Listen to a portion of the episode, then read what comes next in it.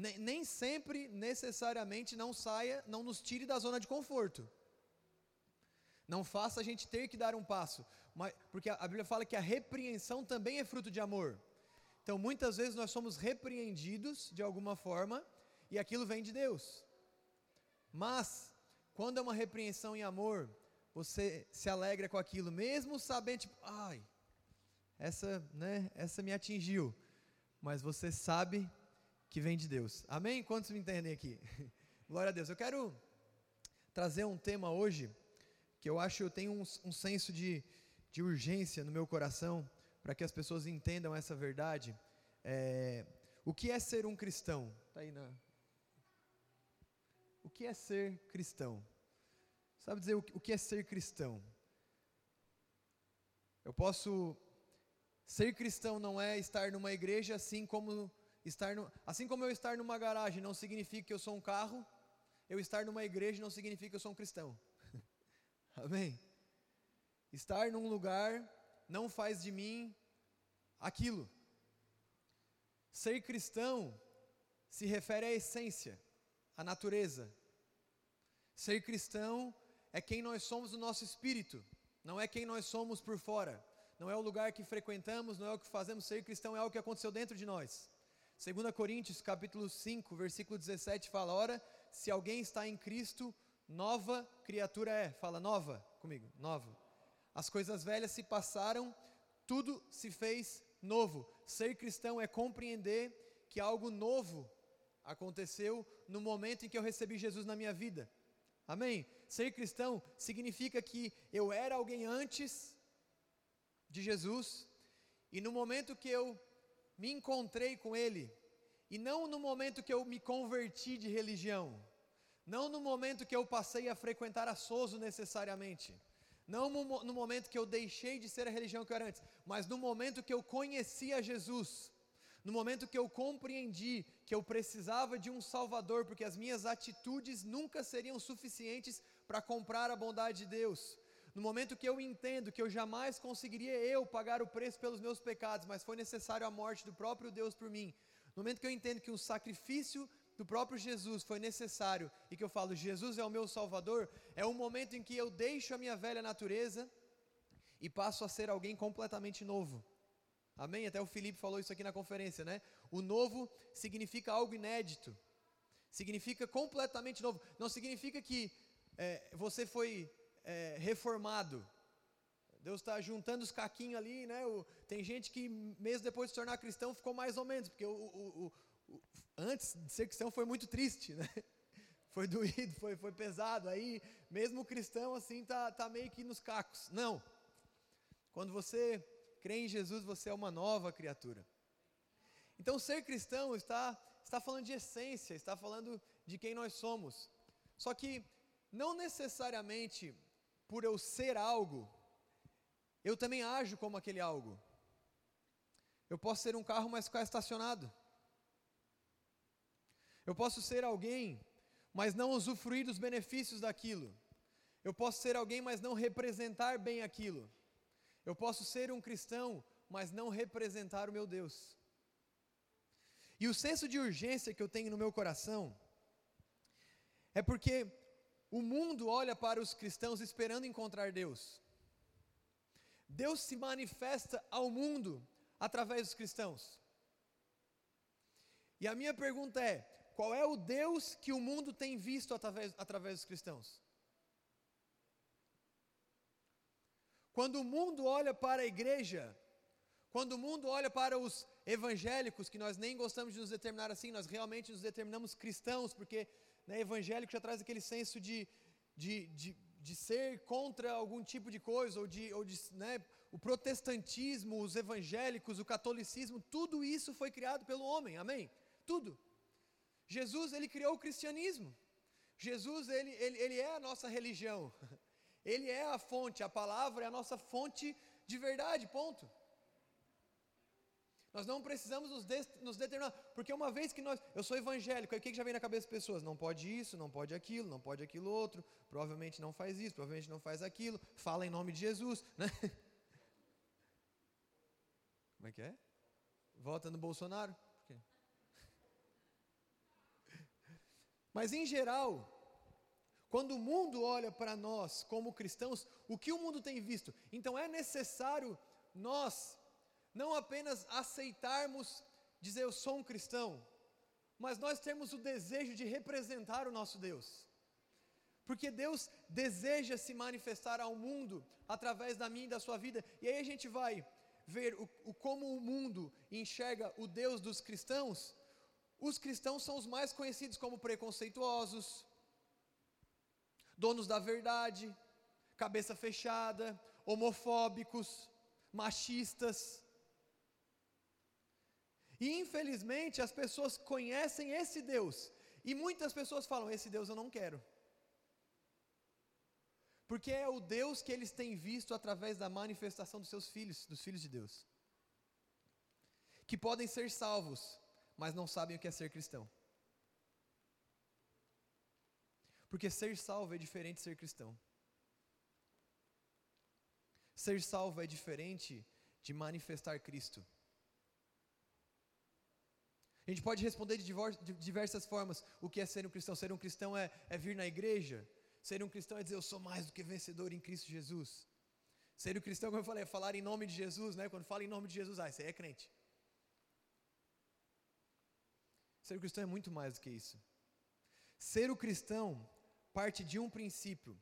Para eu entender o que é ser um cristão, cristão vem do quê? Cristo. O grande problema da igreja em geral não saber ser cristão, ou não representar o cristianismo, é por não compreender Cristo. É por muitas vezes Cristo ser deixado de lado nas pregações. Por isso que eu sempre falo: se a pregação não aponta para Cristo, está errado, porque Cristo é o centro. Se a pregação aponta para mim mesmo, para o que eu tenho que fazer, para o que eu posso fazer, para como eu vou conquistar, e, e, vou te falar, você pode chorar na pregação e ainda assim não apontar para Cristo, porque no outro dia você vai se derramar, você vai chorar e não aconteceu nada. Porque mexeu com o seu emocional, mas não mexeu com a sua identidade. Foi comercial, né? Foi, ah, que lindo, falou comigo, mas mostrou quem Jesus é em você e quem você é em Jesus? Não. Então não trouxe transformação. Porque os frutos da nossa vida acontecem quando nós entendemos quem nós somos em Cristo. Então, para nós entendermos o que é ser cristão, eu preciso entender Cristo. Gálatas capítulo 2, versículo 20 fala assim, ó: "Ora, já não vivo, mas Cristo vive em mim. E a vida que eu vivo hoje na carne, eu vivo na fé do Filho de Deus. Tá. Cristo está vivendo através de mim. De que forma eu estou permitindo que Jesus se manifeste através de mim? Paulo vai dizer assim: Sejam meus imitadores, assim como eu sou imitador de Cristo. Beleza. Se a gente fosse olhar para Paulo, a gente veria como Cristo era. Agora, nós temos a ousadia de dizer isso. Sejam meus imitadores. Gente, Paulo foi como nós. Paulo não era diferente de mim e de você.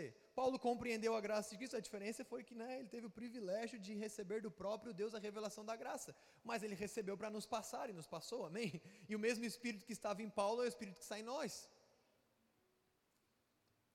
Então nós também podemos falar com ousadia, cara, me imita, assim como eu imito a Cristo.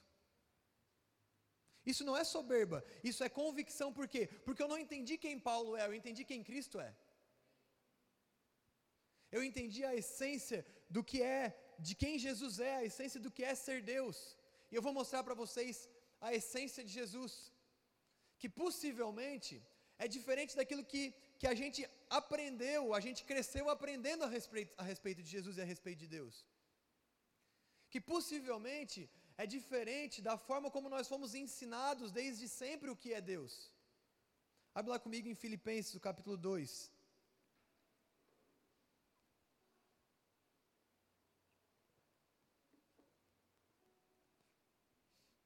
Versículo 3.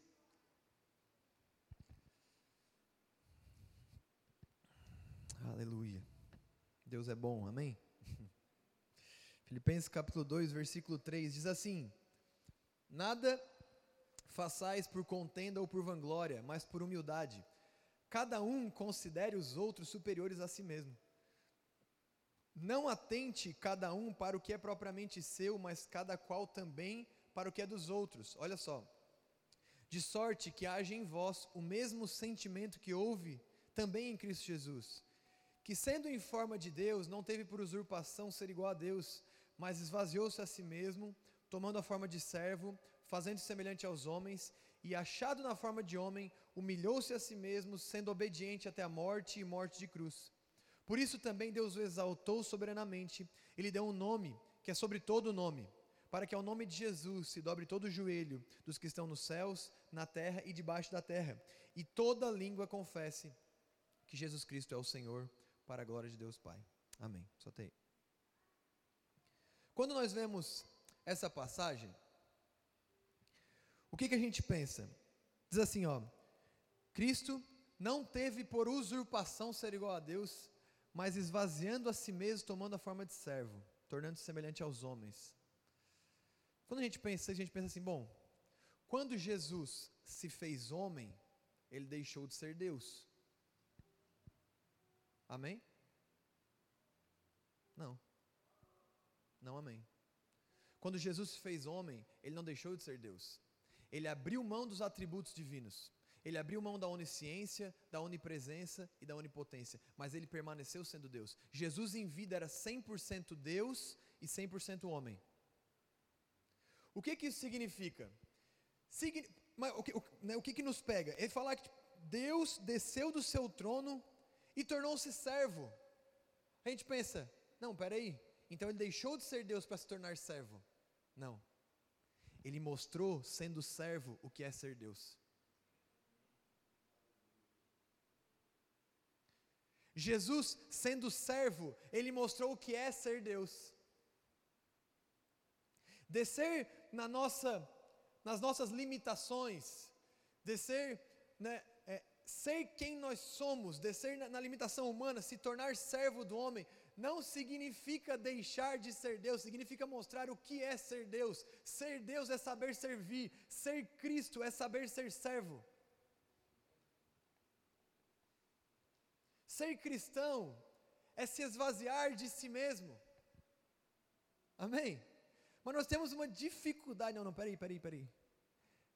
Deus me servir. Por quê? Porque qual é o nosso sentimento? O nosso sentimento é que maior é o que é servido. Maior é o que se senta à mesa e espera o prato da comida. Quando a gente for pensar em estar num banquete com Deus, a gente pensa, Deus, senta aí que eu vou te servir. E Deus fala assim: senta aí que eu vou te servir. Mas na nossa mente, Deus precisa ser servido, Deus precisa do meu serviço, Deus precisa do meu jejum, Deus precisa das minhas promessas pagas, Deus precisa dos meus sacrifícios, para que então Ele possa me recompensar, afinal de contas, Deus é um Deus que precisa ser servido para então pagar o meu salário. Para então pagar a dívida que Ele tem comigo, porque uma vez que eu fiz algo para Ele, agora Ele tem uma dívida comigo, Ele tem que me pagar. Você consegue entender que isso não é ser Deus? Se a Bíblia fala que Deus é amor, e 1 Coríntios 13 descreve amor da forma mais linda que a gente pode imaginar, e diz que o amor não espera nada em troca. É o mesmo dizer, Deus não espera nada em troca. Se Deus não espera nada em troca, Deus não está esperando o seu serviço para que Ele possa ser Deus na sua vida. Deus não está esperando que você faça algo por Ele, para que Ele possa ser Deus para você. Deus está simplesmente dizendo: Deixa eu te servir. E isso parece ofensivo, parece, não, não, está fácil demais. É ou não é? Como assim eu vou, vou sentar e vou deixar Deus me servir? A gente vê uma história lá em João capítulo 10. Deixa eu ver se é João capítulo 10. João capítulo 6. Que o povo estava com fome, o povo estava faminto, E eles vêm, os discípulos vêm para Jesus, tem uma multidão aqui faminta, o que, o que, que a gente faz? Tem cinco mil homens aqui esperando para se alimentar, o que, que a gente faz? Então, o que, que vocês têm aí? Tem dois pães, cinco, tem cinco, né, cinco pães, dois peixes. O que, que Jesus fala? Mandar e assentar. Mano, pensa tu mandar assentar cinco mil pessoas com fome. O cara vai estar assim, ó, não, não, eu vou em casa buscar comida. O outro, não, o que eu vou sentar? O que, que vai acontecer com eu, com eu me assentando? Mas Jesus está dizendo algo. Vocês precisam saber sentar para ver o milagre. Sentar significa descansa o teu coração e confia que eu vou te servir. Se eles tivessem, aqueles, de repente teve alguns, a história não conta, mas de repente teve alguns que falaram, não, eu não vou sentar, eu vou embora. Eu vou fazer eu, eu vou fazer do meu jeito, eu vou eu buscar comida, por quê? Porque eu não creio no milagre. Porque eu não sei descansar que Jesus é suficiente para fazer o milagre. Eu preciso eu fazer alguma coisa. E Jesus está dizendo: manda sentar, descansa o teu coração, deixa ele te servir. Porque é muito difícil para a gente pensar que só Deus vai nos servir. E eu sei, e é normal, a gente vê é, na história de Pedro, Jesus lavando os pés, né? A gente vê, a gente vê na história isso, que Jesus está com seus discípulos e cara, na boa, pensa, pensa você.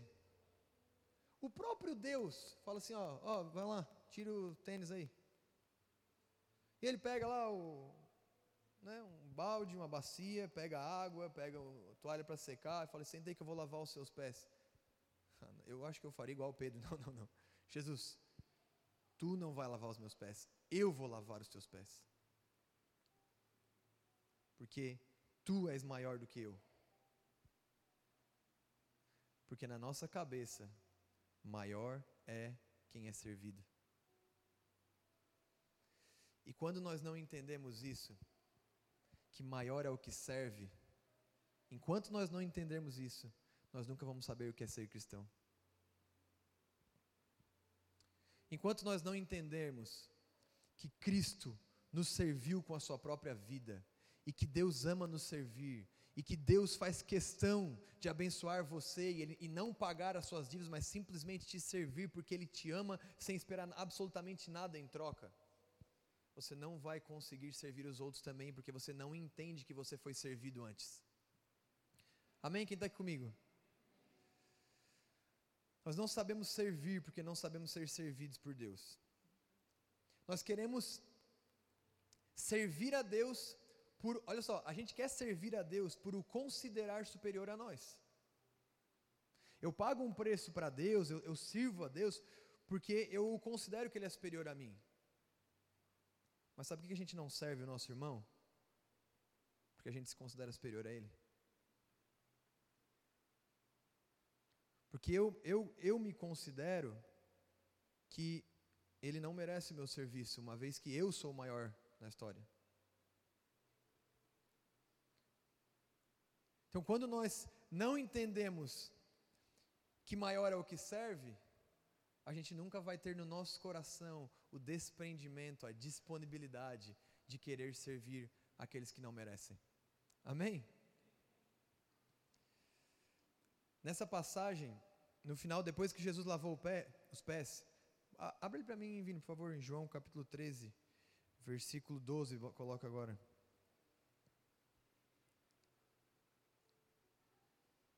João capítulo 13, versículo 12.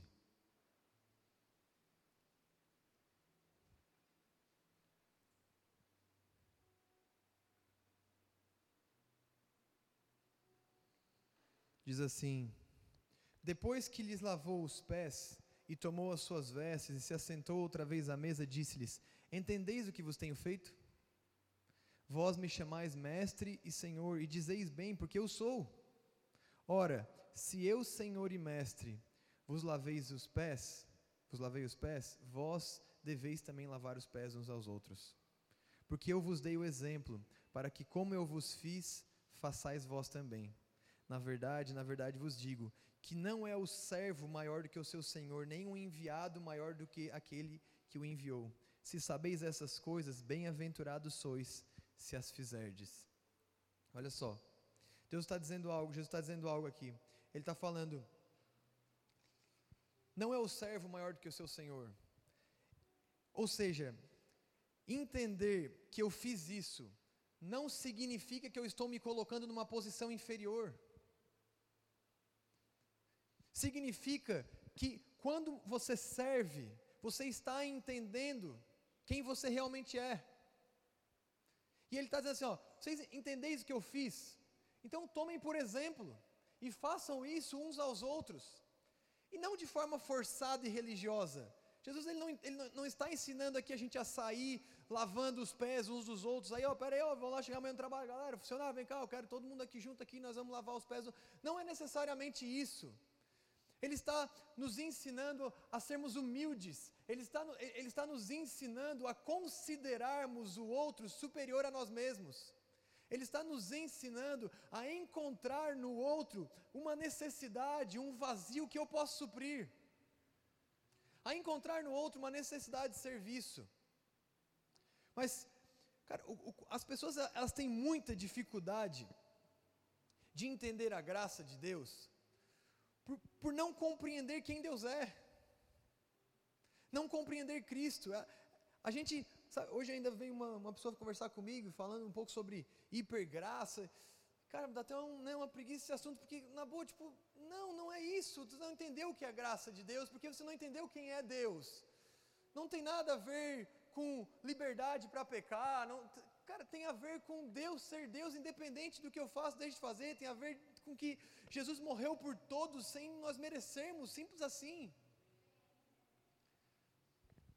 E a gente tem muito sentimento de que eu preciso ainda pagar um preço, porque a gente cresceu dessa forma. Eu preciso pagar um preço para receber. Eu preciso jejuar. Eu preciso das sete semanas de vitória para que na oitava eu receba a minha vitória. Porque aí você vai ter o sentimento: eu cumpri as sete, então eu mereci na oitava. Quantas vezes né, a gente viu isso e a gente identificou isso e a gente né, pagou coisas, por quê? Porque a gente quer trazer para o nosso coração um senso de merecimento, de meritocracia. E isso é religião. Isso é religiosidade. Porque é, é dizer para Jesus que aquilo que ele fez por nós não foi suficiente. É dizer para Jesus: Jesus, tu até foi bom, mas deixa eu pagar um preço também. Posso, posso também dar uma forcinha para aquilo que tu fizesse, para que então tu me abençoes para que então eu receba a recompensa. Eu posso dar o meu 10% para que tu. Pode dar o teu 10%, se tu entendesse que foi porque Ele te abençoou em Cristo Jesus, não porque você está esperando a recompensa do seu 10%. Você, você pode subir no monte para orar, porque você entende que é maravilhoso ter um relacionamento com Deus, não porque você tem o senso de que subindo ao monte para orar, Deus vai te ouvir, porque tu pagou o preço da subida. É o senso de que Jesus é suficiente e Ele deseja se relacionar comigo e com você. E tudo que Ele fez foi suficiente para esse relacionamento. Amém? A religião diz que Deus precisa ser servido por você para que você possa receber a recompensa. E assim trata o serviço de Deus como um salário, um pagamento. Mas isso não é ser cristão. Amém? Isso é ser religioso. Deus é amor. Entender quem Jesus é, é entender que Jesus é amor. A Bíblia fala lá em, não precisa abrir lá, tá? Mas fala em Romanos capítulo 5, versículo 8, diz assim: Mas Deus prova o seu amor para conosco em que Cristo morreu por nós, sendo nós ainda pecadores. Meu irmão, Cristo morreu por você quando você não fez nada. Você nem tinha nascido ainda, já tinha morrido por você. Amém? A gente vai ver lá em Efésios que ele nos vivificou estando nós mortos nas nossas ofensas e nossos pecados, porque ele fez por nós antes de nós pedirmos perdão. Jesus não perdoou o seu pecado no momento que você pediu perdão. Jesus perdoou o seu pecado quando ele morreu por você na cruz. Tá, mas eu não peço perdão, você agradece o perdão que você recebeu na cruz. Tá, mas eu não devo assim, pai, me perdoa por isso. Deve dizer, pai, obrigado por ter me perdoado em Jesus. Você consegue entender? A Bíblia fala que sem derramamento de sangue não há remissão de pecados. E aí a, e aí a pessoa acha que vai dizer assim, ó, pai, me perdoa, aí ele te perdoou. Mas não teve derramamento de sangue no teu pedido de perdão. Aí vai os mais a fundo, né? Não, então beleza, precisa de derramamento de sangue, então vamos sim, né? Vamos derramar sangue. Não. Por quê? Porque o derramamento de sangue que precisava ter acontecido já aconteceu. E não foi o seu sangue. Foi o sangue de um inocente. Foi o sangue do próprio Deus, para que você pudesse ser perdoado para sempre. Amém? Então, quando nós temos sentimento, cara, errei, o que, que eu faço? Cara, vai para a presença de Deus e diz: Obrigado, Jesus, porque mesmo eu tendo errado, o teu perdão foi suficiente para que eu pudesse entrar na tua presença com ousadia, como se o pecado jamais houvesse existido. Ah, gente, isso é muito boa notícia, dá um amém para mim, por favor. Isso é o Evangelho, isso são boas notícias, isso é dizer que Deus te reconciliou com Ele para sempre, e que nada mais vai te separar da presença de Deus. Você pode se separar de Deus, Deus não vai se separar de você. Você pode se afastar na sua consciência de Deus, mas Deus vai estar para sempre te esperando. Sempre. A gente vê a história do filho pródigo, né? Que a gente pensa, nossa, o filho pródigo veio com o discurso pronto, se arrependeu. Eu ver algum momento o pai ouviu o discurso e falou assim: Nossa, filho, que discurso lindo, gostei, te perdoo, volta para casa. Não, pai foi correndo para o encontro do filho e disse: Ó oh, filho, vem cá, eu estava te esperando, vem cá, vou botar um, um anel no teu dedo, uma sandália nos teus pés e vou pegar a melhor carne para a gente comer e celebrar. Meu irmão, precisa haver no nosso coração um senso de urgência de que os filhos de Deus estão fora da casa de Deus, vivendo num mundo terrível, triste, mas que não entram para dentro da casa de Deus, para dentro da igreja de Deus, porque não têm enxergado Deus como Ele é. O senso de urgência no meu coração é assim: eu preciso que as pessoas conheçam como Deus realmente é, para que elas queiram estar na casa de Deus, porque talvez o próprio filho pródigo não tenha voltado para casa antes pelo medo que ele estava de, do, do, seu pai. Ele pensou muito antes de ele voltar. É assim, eu vou fazer tal discurso. Bom, acho, acho que se eu for como um dos seus menores servos, eles já comem melhor do que eu estou comendo, porque eu estou comendo as bolotas do, dos porcos aqui. Então, o menor dos servos já. Ele não compreendia que o pai o amaria e receberia de qualquer jeito, ele não sabia quem o pai era. E muitas pessoas não voltam para a casa do pai, porque também estão se perguntando: eu vou voltar lá para a casa do pai, mas eu não sei se eu sou aceito de volta, porque eu ainda não estou certo nisso, isso aqui ainda sou bem erradinho, isso aqui nem se fala. Mas a Bíblia fala em 2 Coríntios capítulo 5, versículo 19, versículo 18, a partir do versículo 18 fala que nós, que Deus estava em Cristo, reconciliando consigo o mundo e não, não nos imputando os seus pecados. E aí no versículo 19 fala assim, ó, e ele nos deu, ele colocou em nós o ministério da reconciliação. Só que o que significa? Que Deus ele fez todo o trabalho. Deus fez o trabalho de reconciliar consigo o mundo. Deus fez o trabalho de perdoar o mundo. Deus fez o trabalho de amar o mundo de tal maneira e morrer pelos pecados da humanidade. Só que ele falou assim, ó, e eu coloco em vós o ministério da reconciliação, ou seja, cada, se você acha que você não tem um propósito de vida, eu estou te dando um hoje. Todos nós somos ministros da reconciliação. O que que isso significa? Todos nós temos o papel de falar para as pessoas que Deus está esperando elas em casa de falar para as pessoas que os pecados delas já foram perdoados e que não precisa, cara, esquece. Ah, mas eu isso, mas não, não, não esquece. Não, deixa, deixa eu te apresentar quem Deus realmente é. Vem cá. E meu irmão, na boa, ser cristão é pregar com, com seus frutos. Ser cristão é pregar com a sua vida.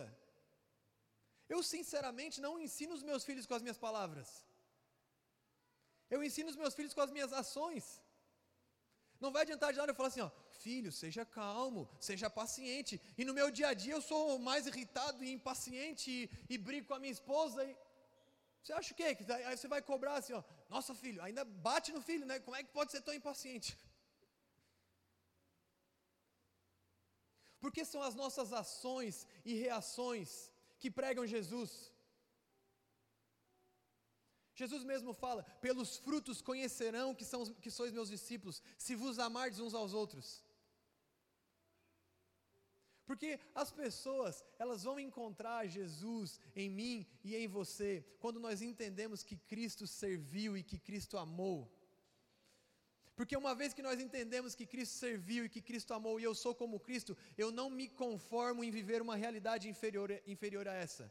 A minha realidade de vida é amar e é servir. Se eu não tenho amado e servido as pessoas ao meu lado, se eu tenho vivido uma vida egoísta, se eu só penso em mim mesmo, se eu venho na igreja para cumprir os meus próprios interesses, eu posso ser salvo, mas eu não estou sendo um cristão. Se eu venho na igreja porque, ah, eu preciso de descanso para minha alma, glória a Deus, receba o descanso da sua alma e seja um cristão para o mundo lá fora. Agora, infelizmente, muitas pessoas vêm pelo egoísmo. Eu sempre falo né, que as pessoas interessadas verdadeiramente nos interesses de Deus acabam se tornando a minoria. A maioria das pessoas estão interessadas naquilo que Deus pode me dar, nas mãos de Deus, nos bolsos, no bolso de Deus. Aí não, ah, essa semana eu tenho um negócio importante, eu vou na igreja. Não, não, é, e, inconscientemente muita gente faz isso, né? Não, eu tenho que fechar um negócio, eu vou dar um valorzinho a mais aqui. Para que Deus abençoe. Semana vai dar certo. Porque nós olhamos Deus como um supridor dos nossos interesses. Mas, meu irmão, Deus já supriu todos os seus interesses. Deus já supriu todas as suas necessidades. Você só não usufrui se você ainda não entendeu. Porque você usufrui pela sua fé. Você usufrui se levantando todas as manhãs e dizendo assim: ó, obrigado Jesus, porque o meu livro foi escrito no, no livro, meu dia foi escrito no livro da vida e o Senhor escreveu um dia maravilhoso para mim hoje. Muito obrigado. Bora viver e bora ser feliz. Obrigado Jesus que eu tenho aquela reunião e já deu certo. Por quê? Porque todas as coisas cooperam para o meu bem, então se fechar o negócio, se não fechar, já deu certo, está tudo bem. Eu não vou ansioso, por quê? Porque eu conheço o meu Deus.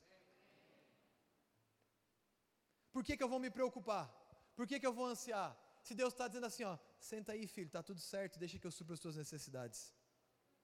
Descansa o seu coração, está tudo bem, deixa que eu supra as suas necessidades. Não, mas eu tenho um negócio muito importante. Descansa o teu coração, está tudo certo, Deus já supriu todas as suas necessidades. Amém? Lá em Filipenses, volta lá rapidinho para a gente encerrar. Em Filipenses, capítulo 2, versículo 3, diz assim, ó, né, voltando lá para a primeira passagem que a gente leu, fala: Nada façais por, por contenda ou por vanglória, mas por humildade, cada um considere os outros superiores a si mesmo. Não atente cada um para o que é propriamente seu, mas cada qual para o que é dos outros. Olha só, isso é ser cristão, meu irmão. E aí, e aí de todo meu coração vem o desejo de que, cara, se nós nos unirmos como igreja, como cristãos, como salvos, como filhos de Deus, e nós decidirmos manifestar o amor de Deus ao mundo, Cristina vai ser impactada. Amém? Porque ser cristão não é vestir uma roupa diferente. Antes vocês veem né, que se fosse o meu caso, vocês não iam estar aqui, né? Se estivesse esperando que eu tivesse terno e gravata, vocês não iam estar aqui. Porque ser cristão não é se vestir de determinada forma. Ser cristão não é ser perfeito. É entender que a nossa perfeição é alcançada quanto mais a gente se relaciona com Deus. Mas ser cristão não é um padrão. Ser cristão é servir ao outro. Ser, ser cristão é, é eu olhar para o meu irmão e considerar ele superior a mim e ter no meu coração o amor, a disponibilidade. Ser cristão é não ser egoísta, é não estar olhando só para o que me interessa, mas eu, eu tirar o meu tempo e eu não estar tão ocupado a ponto de eu não conseguir enxergar nos olhos do meu irmão que ele precisa de uma palavra. Ser cristão é poder realmente servir na boa, meu irmão. Ser cristão é não permitir que da sua boca saia uma fofoca. Porque Cristo não faria isso. Eu, eu, cara, eu não posso aceitar. E uma vez eu ouvi isso daqui, cara, e isso me deixou tão triste. Falou assim, que, que, ah, não, não vai lá porque lá tem fofoca naquela igreja. Eu falei assim: meu Deus do céu, misericórdia, não posso acreditar nisso. Porque isso não é ser cristão, se aqui dentro existe fofoca. A Bíblia fala em Efésios capítulo 4, versículo 27, diz assim: ó, Não saia da vossa boca nenhuma palavra torpe, a não ser a que seja para edificação do corpo de Cristo. Meu irmão, quando você vai falar de alguém, você está se considerando superior àquela pessoa. Quando você está julgando alguém, você está se considerando superior àquela pessoa. Não saia da tua. Quando, pensa, eu vou, vou falar de alguém. Não, não, não, vou me aguentar, vou me aguentar. Aguenta, aguenta. Faz favor para mim, por favor. Aguenta. Mas não fala, meu irmão, não fala. Não fala porque quando aquela velha frase, né, quando você está falando de alguém, você está falando mais de você mesmo do que da pessoa que você está falando. E certamente você não está falando de Cristo. Você não está representando Cristo. Você está dizendo, você está dizendo esse recado para a pessoa: nesse lugar eu não quero ir. Esse lugar eu não quero frequentar. Porque esse lugar não prega o Deus verdadeiro. Amém? Você quer falar de, de Cristo para alguém? Pode, louvor pode subir comigo. Você quer falar de Cristo para alguém, meu irmão? Pregue com a sua vida. Pregue com os seus frutos. Pregue com o seu amor. Eu vejo vários casos, tá? eu já vi muitos casos, muitos, muitos, muitos. Mulher queria trazer o marido para a igreja, ou vice-versa. Só que era um terror em casa. E deixava a Bíblia aberta lá para ver se o marido se tocava lá naquela palavra lá, né? Não, vou deixar lá para a hora que ele chegar ele vai ler aquilo. Porque são os teus frutos que pregam. Fala assim, tenta servir ele. Tenta amar ele sem esperar nada em troca. Tenta reconhecer os teus erros sem esperar que ele reconheça os dele também. O amor causa transformação. A pessoa fala assim: Ó, oh, meu Deus, cara, como é que pode tu ser tão amoroso, tão cheio? Eu preciso do que tu tens. Agora, quando você tenta pregar apenas com as suas verdades absolutas e os seus argumentos e a sua cabeça fechada, em nenhum momento se colocar disposto ou disponível para talvez estar errado. Você fecha o ouvido da pessoa para você, para que ela nunca escute aquilo que você tem a dizer. Agora, quando você abre o seu coração, sendo quem você é, amando, servindo, representando Jesus, dando sem esperar nada em troca, eu garanto para você que essa pessoa vai abrir os ouvidos dela para você. Então, que haja em nós, verdadeiramente, um senso de urgência, de que os filhos de Deus estão lá fora, esperando que a gente pegue e diga assim: Eu tenho uma casa para você, eu tenho um lugar que você vai se encontrar com o seu Pai e você vai ser transformado para sempre. Amém? Você vai usufruir da bondade de Deus, você vai usufruir das bênçãos de Deus. Isso é ser cristão. Ser cristão é reconhecer que Cristo foi suficiente para mim e me serviu com a sua própria vida e me serve todos os dias com as suas bênçãos, sem que eu precise fazer nada para receber algo em troca. Mas uma vez que eu entendo, os frutos da minha vida são de serviço, são de amor, são de bondade, são de longanimidade, de paz, de domínio próprio. Isso são frutos, por quê? Porque fluem de você, uma vez que você está conectado em relacionamento com Ele. Amém? Vamos ficar de pé?